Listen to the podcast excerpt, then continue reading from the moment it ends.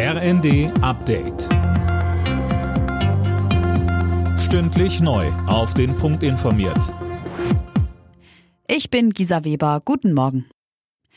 Ab morgen beginnt die Wartung der Gaspipeline Nord Stream 1. Die Leitung wird dann komplett heruntergefahren. Kanada hat unterdessen erlaubt, reparierte Gasturbinen für die Pipeline nach Deutschland zu schicken, trotz der Sanktionen gegen Russland.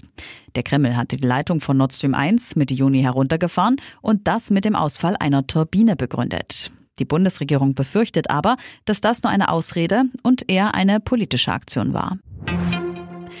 Verbraucherschutzministerin Lemke will verhindern, dass Bürgern Strom oder Gas abgestellt wird, weil sie die hohen Energiepreise nicht mehr stemmen können. In der Bild am Sonntag hat sie deshalb ein Moratorium, also einen Aufschub, für solche Strom- und Gassperren in Aussicht gestellt. Der ukrainische Botschafter in Deutschland, Andrei Melnik, muss seinen Posten räumen. Der Diplomat wurde vom ukrainischen Präsidenten Zelensky nach sieben Jahren im Amt entlassen.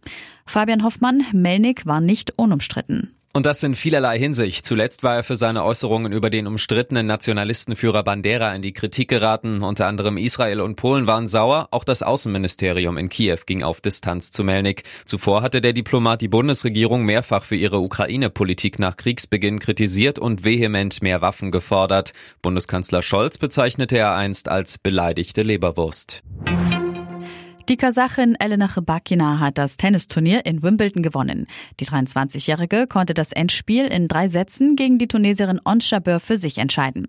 Es ist ihr erster Grand Slam-Titel. Bei den Männern steht das Finale heute an zwischen Novak Djokovic und Nick Kyrgios. Alle Nachrichten auf rnd.de